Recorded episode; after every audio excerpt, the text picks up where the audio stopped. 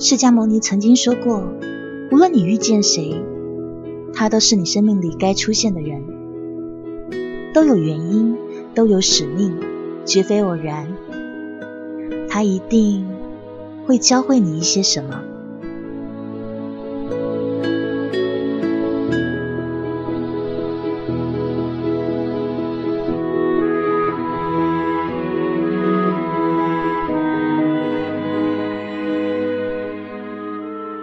在我记忆的相册里，一直留存着两个少年，一个叫马黄，另一个叫灵梅。马黄是何许人也？记得以前大人总说马黄和我是青梅竹马，就因为双方父母是同一单位的，大家同住在职工家属区的同一单元。我们两个从幼儿园开始一直都同班，小学的时候还是同桌。从形式上来看，大人们说的似乎没有错，但是我不乐意，因为实质不达标。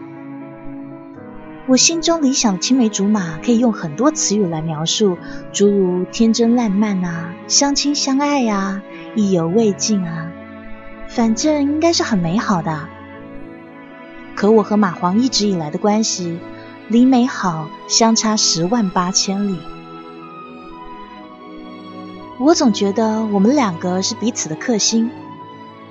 我俩每天早上醒来的第一件事情，就是思忖着该如何捉弄或防范对方。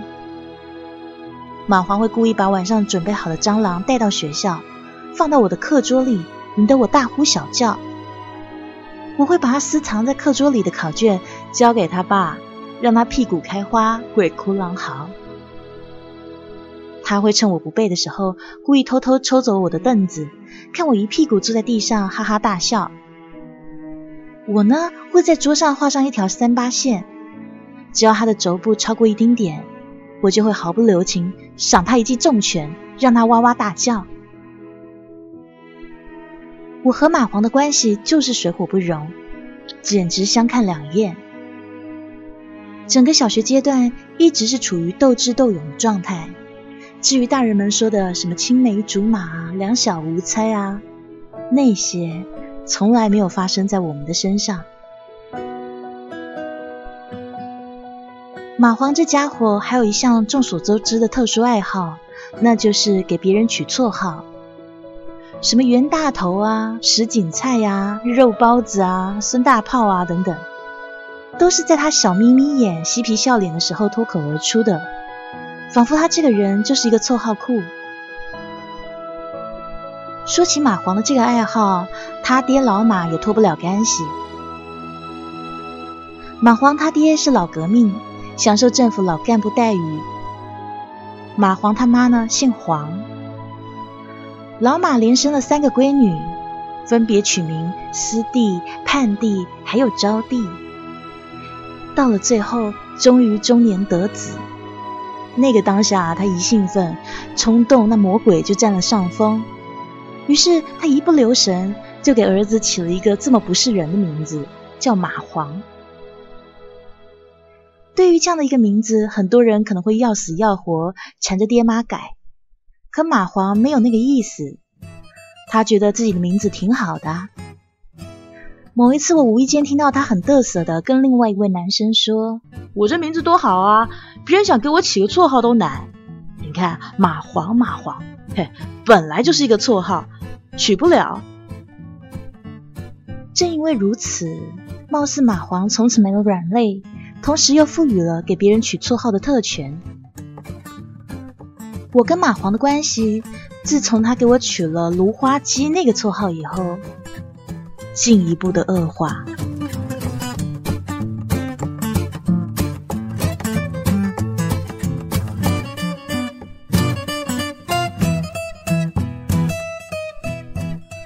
当年小升初，我出乎意料的没考上重点，在我人生的画卷上留下了厚重的一笔。那些曾经的好友们清一色的与我背道而驰。而我灰头土脸的被划分进了家附近的一所普通中学。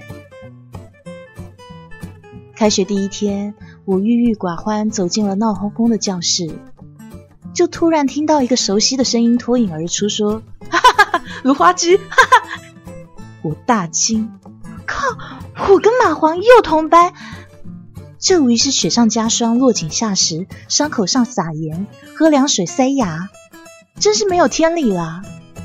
那个时候的心情可以说是悲痛欲绝。我循着声音恶狠狠地瞪了马黄一眼。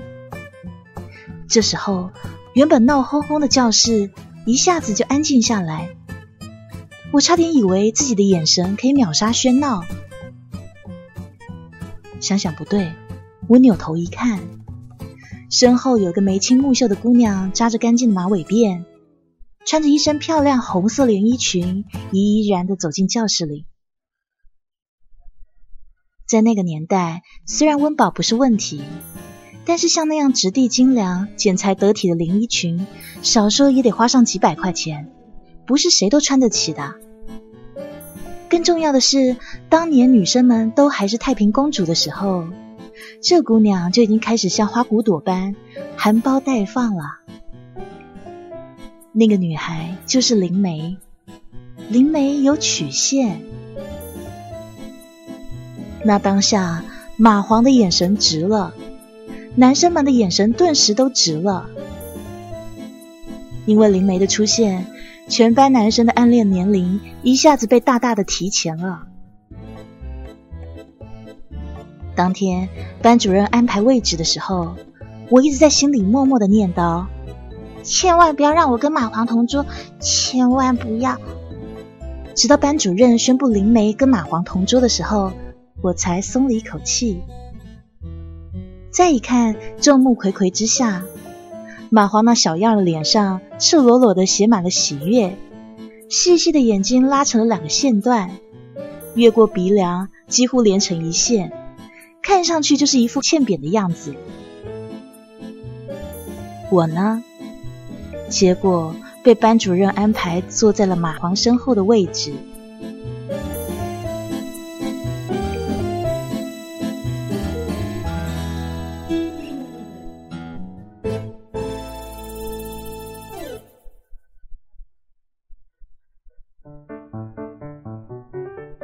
知道是不是为了区分重点还有普通中学的原因，两所学校分别被建在了学旗区的东西两角。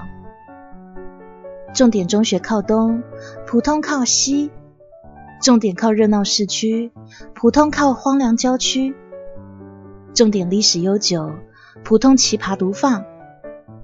每天一想到东方的孩子们背着书包迎向朝阳。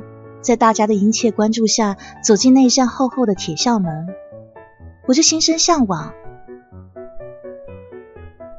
才过了两个月，我就理解当初父母听说我没考上重点时复杂眼神的心情了。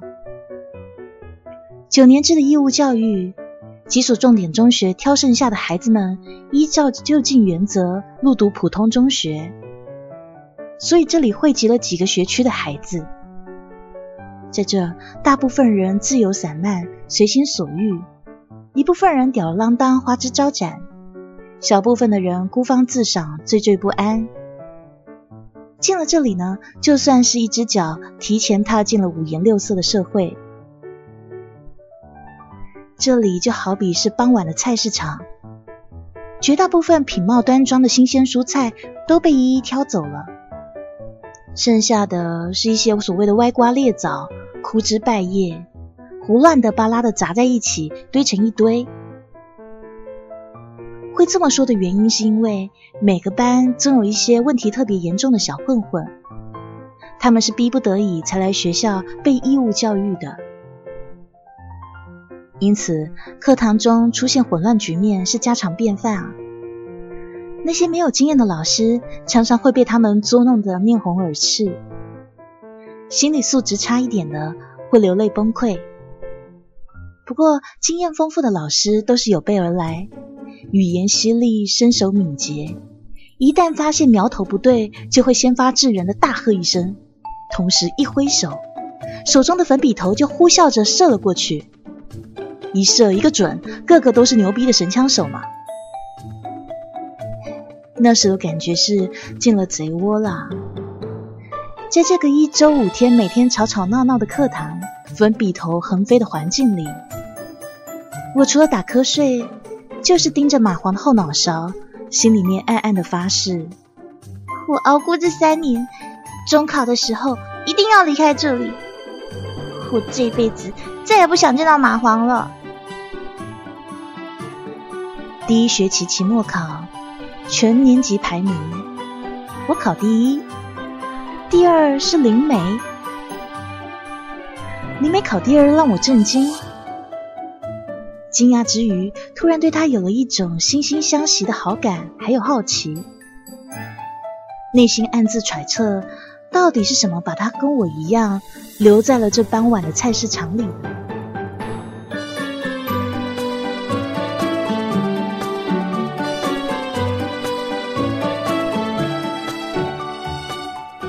从此以后，除了打瞌睡，还有看蚂蟥后脑勺以外，我开始对灵媒也有了一份特别的关注。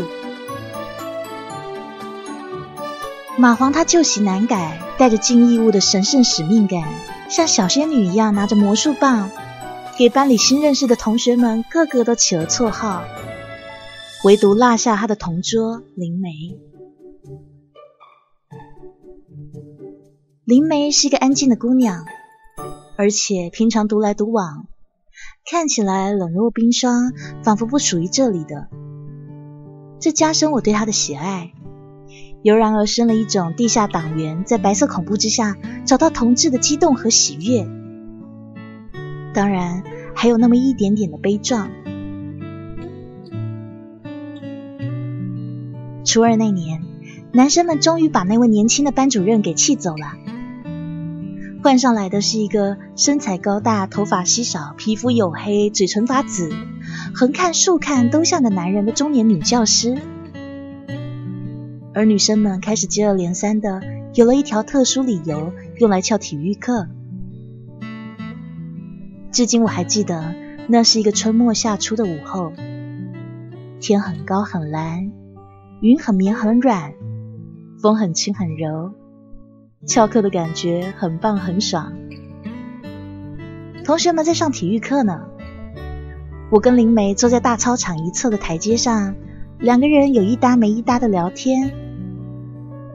于是我知道了，她和我一样喜欢几何、英语，和我一样喜欢小虎队、飞鹰三姐妹，还和我一样特别不喜欢那新来的班主任，甚至连不喜欢他的理由都是一样的。就是因为那天看到班主任在粗大的鼻孔里塞了一朵娇嫩的白玉兰，我们瞬间被他雷得外焦里嫩，聊得兴高采烈的。可是我还是忍不住提起了那个一直萦绕我的问题：“哎，那你怎么会来这里啊？考砸啦？”这话一出口，我就觉得自己分明明知故问嘛。废话，除了考砸了，还能有别的理由吗？就好比两个被捕的地下党员，哪个不是因为不小心才不幸落入魔爪的？难道还有人自投罗网前来受折磨吗？林梅点点头，转过脸，抿嘴倔强的看向我说：“我故意的。”我惊，居然有人会故意考砸小升初！哪个傻瓜会这么做啊？看他严肃的样子，不像是开玩笑啊！这对于我来说实在太奇葩了，从而彻底勾起我的求知欲。就在我思索该如何刨根问底的时候，他却主动开口，娓娓道来了。于是我知道灵梅她家自己开公司，家里很有钱。可是后来他妈跟他爸吵架，他隐约听到他们提到一个叫美美的女人。再后来啊，他爸就常常不在家。林梅知道他爸妈最在意他了，所以那个时候他便起了这种心思，故意不好好读书，让他的成绩直线下降。他希望可以借着这个引起父母共同的注意。期待爸妈可以为了他和好如初。想当年那个让一部分人先富起来的年代，这么狗血的剧情，从一个十二三岁的姑娘嘴里说出来，听得我简直都快哭了。说着说着，林梅扬起脸，对阳光眯起了眼睛。她说：“他们最后还是离啦。”我却分明看到有亮晶晶的东西在她眼角闪烁。我无语。那一刻，我真的后悔自己的好奇心。真相总让人难过。而且当年的我还不知道该如何说好听的话安慰他，就只有傻傻的一声不吭，低下头，直到下课为止。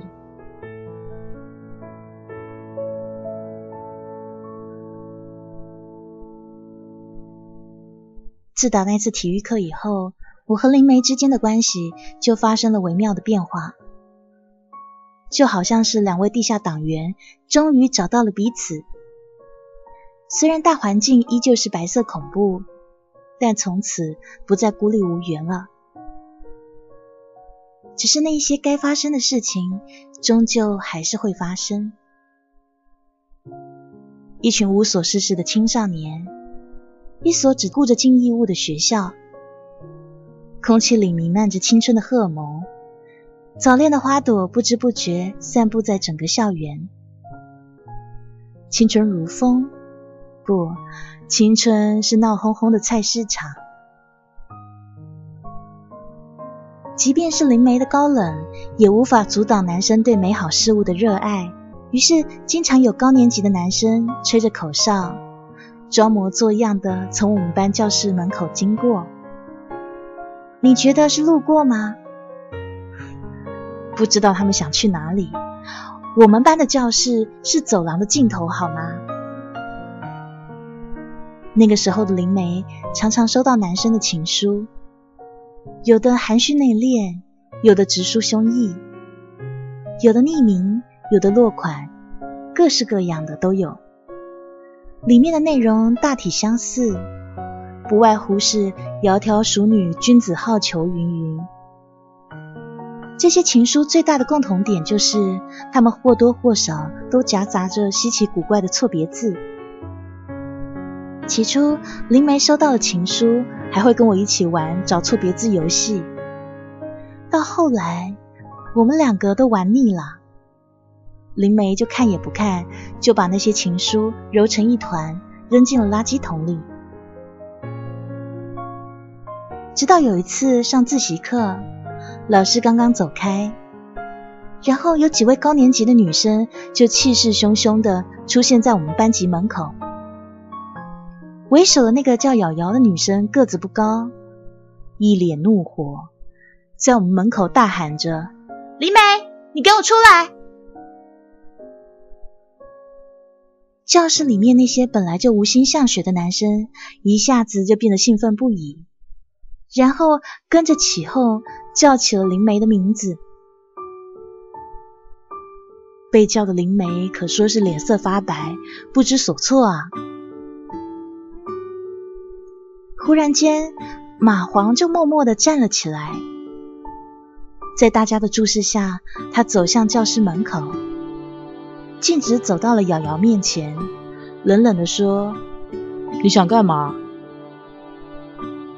那个叫瑶瑶的伸手推了一下马黄：“你谁呀？关你屁事啊！给我走开！”马黄倒退了一步，结果又往前走了两步。差点撞到瑶瑶的脸上，怎么不关我的事啊？瑶瑶充满挑衅的横着马黄，你是他什么人啊？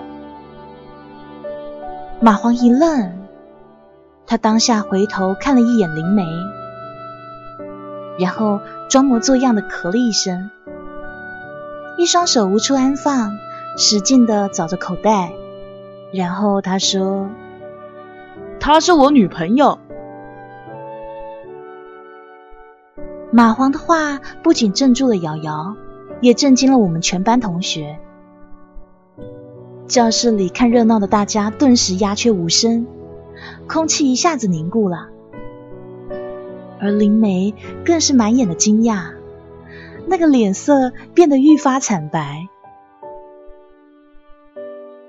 马黄的回答出乎瑶瑶的意料，使他不由自主的向后倒退了一步。过了一会儿，才回过神来。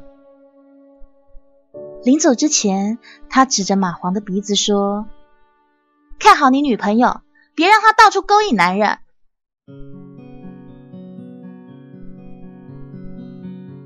等到瑶瑶离开，教室里的空气突然就化了冻，整个沸腾了。炸开了锅，女生们在窃窃私语，男生们呢阴阳怪气的对着马黄大喊灵梅的名字：“灵梅啊，灵媒哦，灵媒，就好像是灵媒怎么会落在你手里这样子的感觉。”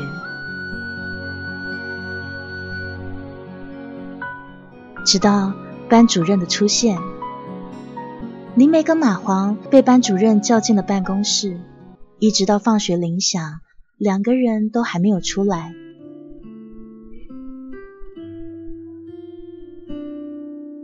当天傍晚六点多，马黄他老爹老马满脸焦虑的敲开我家的门，他说他儿子到现在还没有回家，想看看我回家了没有。正当我望着老马不知如何回答的时候，听见有人喊了一声“爸”。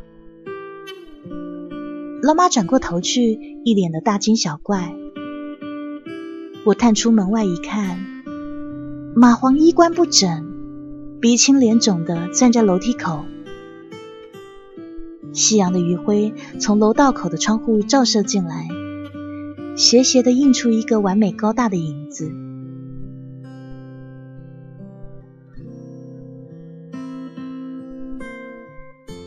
第二天，马黄带着淤青来到学校。他前脚刚刚跨进教室，后脚就又被班主任叫去了办公室。根据班里的消息，灵通人士透露，昨天放学路上，有几个高年级的男生埋伏在马黄回家的路上，出其不意的把他结结实实修理了一顿。那个人说这番话的时候，还偷看了一眼灵梅。林梅一动不动的坐在他的座位上，目不转睛的看着手里的参考书。等到马黄从班主任的办公室走出来，他就开始收拾东西。林梅看着身旁的马黄，欲言又止，最后两个人都没有说话。马黄被换了位置，不再是灵梅的同桌了。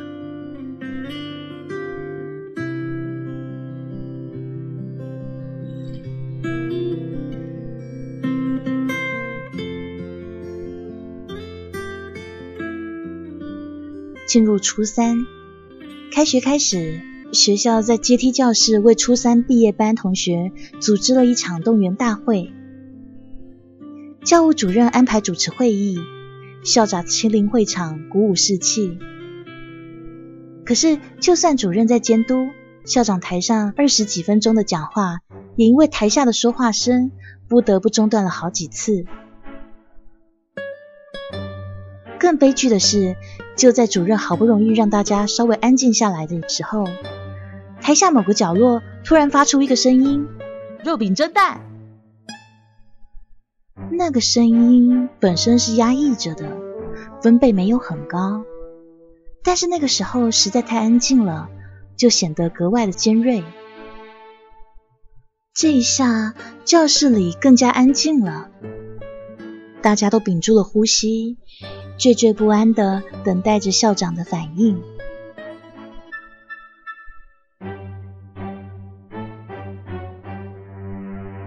校长显然对这四个字有着不同层次的理解，他一脸茫然地说：“呃，应该还没有到吃饭的时间吧。”说完，他以严谨的治学态度特意转身抬头看了看后墙上高挂的闹钟。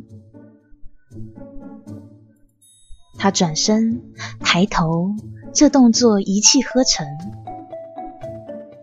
这一转身就像是点燃了一根火柴，这一抬头，火柴就被扔进了汽油桶里，彻底引爆了大家的笑点。阶梯教室里顿时乱作一团。还有一位好心的同学用手指着校长站立的方向比划着，声情并茂的为另外一位同学讲解说明，什么叫肉饼蒸蛋。教务主任顺着那个人手指看过去，直达校长的后脑勺。主任微微一愣，随即明白了大家的意思。我看到他的嘴角不经意的抽动了一下，闪过一丝微妙的、稍纵即逝的笑容。然后教务主任说：“安静，安静，大家安静啊！”校长五十来岁，矮胖半秃，他秃的位置呢，又刚好在头顶正中。那个部位在光线的照射下，时不时的泛着淡淡的白光。白光的四周散漫而有秩序的堆着一圈灰白的头发，中间圆圆的白，还有四周高低起伏的灰。远远望过去呢，真的很像本地的特色菜——肉饼蒸蛋，形象简直是生动不得了啊！就在大家笑得人仰马翻的时候。我扭头看了看坐在不远处的马黄，我本来以为自己会在他的眼中看到闪烁皎洁的光芒，还有得意，可是并没有。马黄纹丝不动，面无表情，对自己曾经的创意并没有表现出一丝一毫的荣誉感。初中的最后一年就被如此嬉皮笑脸的拉开了帷幕。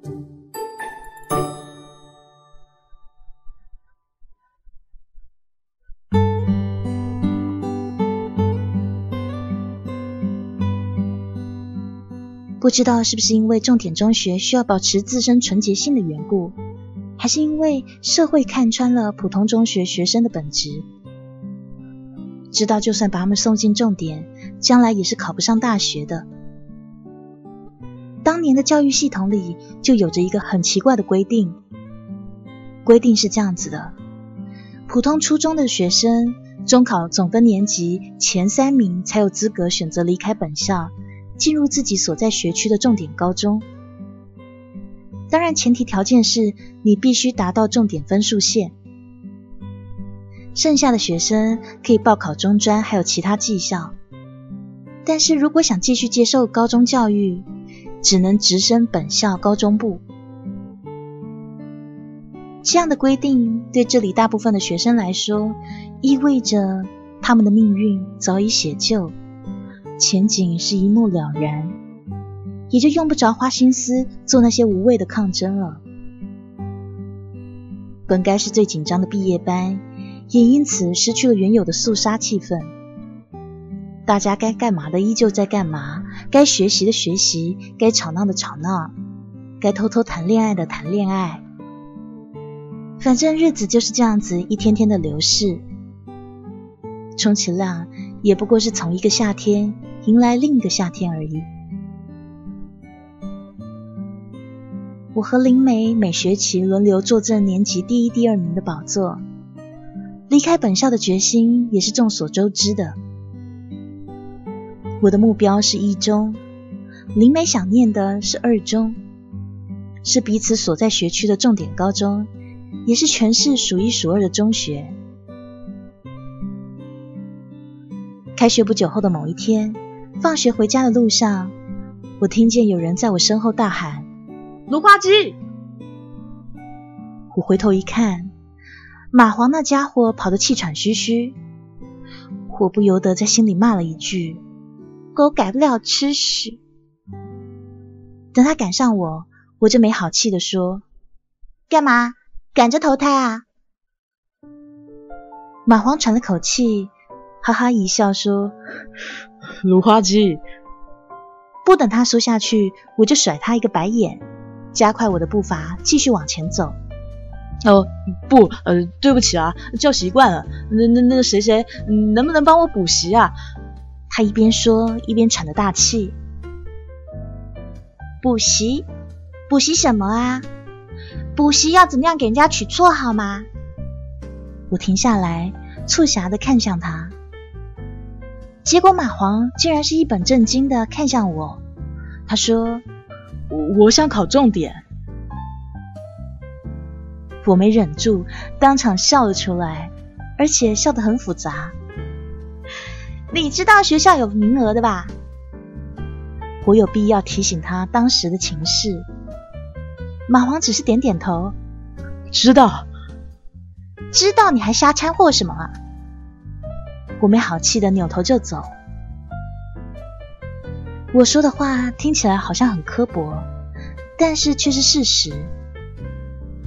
马黄在全年级的确切排名我不清楚，不过我敢打包票，他绝对不在前十名之列。考重点，全校只有三个名额，其中两个名额已经名花有主，那是铁板上钉钉的事。说白了，除去我和灵梅上重点，实际上就只剩一个名额了。这是座一人宽的独木桥啊！周末，马黄他妈，也就是黄阿姨，敲开我家的门，然后她坐在沙发上，絮絮叨叨的跟我老妈聊了好一会儿。我在卧室里面断断续续听到她说：“老马望子成龙，希望马黄将来上大学有点出息啊。现在这学校的高中部啊，大学升学率非常的低。”所以呢，希望中考的时候，我家那马黄可以考上重点。可是啊，以他现在的成绩看来，基本上是不可能的啦。哎呦，我跟你说啊，要是马黄进不了重点高中啊，我们家老马已经打定主意，说要把他送回老家乡下去读高中啊。我就这么个儿子，才十几岁，你要他独立生活，要让我们母子分离呀？黄阿姨是越说越激动，说着说着几乎就哽咽了。然后我就听见老妈的叹气声，还有客厅里一阵忙乱的抽纸巾的声音。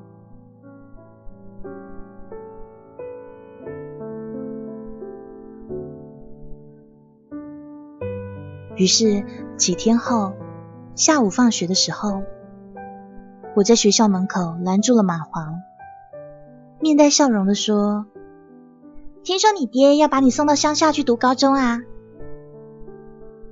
马黄撇了撇嘴：“乡下有啥不好的啊？爸妈不在身边，没人管我，好着呢。”哦，原来是个好地方，那我就不拦着你了。你应该不需要我帮忙补习喽。说完，我转身就走。哎哎哎哎，卢马黄急了，赶紧追上来。那谁谁，我补。我问他：“哟，你真是为你爹考重点啊？”马黄没有说话，那脸上是一脸的不自在。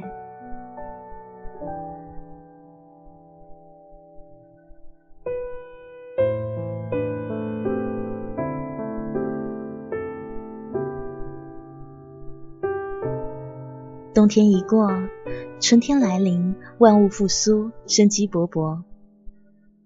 马黄的爹妈也迎来了他们心心念念的春天。上学期，马黄的各科成绩突飞猛进。放寒假之前的期末考，马黄以一匹黑马的姿态挺进了全年级前十。这真的是充满希望的春天哎！马黄的爸妈心花怒放，逢人就夸自己的儿子，还夸我。马黄他爹是老干部，福利特别好，逢年过节都可以收到政府送来很多水产啊、家禽之类的年货。黄阿姨都颠颠的，恨不得悉数往我家搬。离毕业只剩下几个月的时间了。校园里挂起了红色的横幅，上面写着大大的两个字“加油”。与此同时，空气中突然有一阵暗流在涌动，大家突然意识到了初中三年即将结束，离别就要来临。有人会去中专，有人去技校。就算是留守本校进入高中，大家也可能不会再同班了。人大概都是这样吧，要关门了，要结束了，要曲终人散了，就会生出格外的恋恋不舍。就算是我这种从初一开始就天天盼着离开的人，在这阳光明媚的初夏，都感到了一丝丝淡淡的离别愁绪。毕竟，这是自己人生的一段旅程跟记忆。不记得是哪个同学起的头，在某天自习课的时候，就拿出了一本精美的本子，请大家签名留言。于是同学们纷纷仿效，我也不例外。差不多转了一圈，马黄才把他的本子交给我，让我留言。我在他的本子上留下的是：“祝你中考考出好成绩，马到成功。”而他给我的留言是：“谢谢你，我会记得你的帮助，祝你心想事成。”貌似这是我俩第一次情投意合啊！我好奇的翻了一下他的本子，发现上面写的龙飞凤舞。七零八落的文字中，独独没有灵媒的留言。我问他：“灵媒呢？你没给他写？”他笑了笑说：“干嘛要留啊？”那个时候我还不太明白他的意思。他不是喜欢灵媒吗？那为什么即将要分开的时候，他不去让灵媒留言呢？如火如荼的中考终于来临了，又终于结束了。休息一周，回到学校听候公布中考成绩。结果是我第一，林梅第二，第三是马黄。马黄那小样的脸上又赤裸裸的写满了喜悦，细细的眼睛又拉成了两条线段，越过鼻梁。就像是连成了一线。当然，心情大好的不仅仅是马黄，还有我们那位黝黑高大的班主任。你想，一个班级囊括年级前三名，那班主任笑得花枝乱颤的，粗大的鼻孔随着笑容一张一合，胸口的纽扣上别的一朵娇嫩的白玉兰。当天晚上，马黄跟他爹妈就敲开我家的门，手里拎着大包小包的很多很多东西，就说是要来谢谢我。他们对我大放赞美之词，还说没有我就没有马黄的今天，没有他们马家的未来，甚至说出我是他们马家的恩人福星，还说他们家终于有希望了。那个时候，我偷偷的想。如果我是一尊菩萨的话，他们说不定会把我供起来，天天照三餐拜我吧。临别的时候，走到门口，老妈看着我跟马黄，笑着说：“你们两个高中会不会又是同班啊？”马黄笑笑，不置可否。老马的身子已经有一半在门外了。听到我妈这样问，就像是突然想到什么似的，又折了回来，略带一些沮丧的说：“这小子啊，不肯上一中。理论上来说，初中毕业只能去自己所在学区的高中。只不过随着改革开放，学校被赋予一定的自主性，有一小部分的名额可以对外开放。所以其他学区的学生只要上线也可以注册，但是需要缴笔钱，美其名曰赞助费。黄阿姨嗔怪的看了老马一眼，她说：“老头子啊，算啦，儿子想去二中就给他去二中嘛，不就是多交点钱吗？”然后又爱怜的摸了摸马黄的头。二中，我跟马黄对视了几秒，然后两个人心照不宣的笑了。我终于明白为什么那个时候。他不把那本子给灵梅签了。当天晚上，我拿出那本厚厚的诗词词典，翻开唐朝诗人李白的那一首五言古诗《长干行》：“郎骑竹马来，绕床弄清埋。同居长干里，两小无嫌猜。”这就是青梅竹马的出处。词典里还解释说，后人就以青梅竹马来称呼小时候玩在一块的男女，尤其是指之后长大恋爱或结婚。而我跟马黄，只能算从彼此的世界路过罢了。看来以后再也没有机会同班了。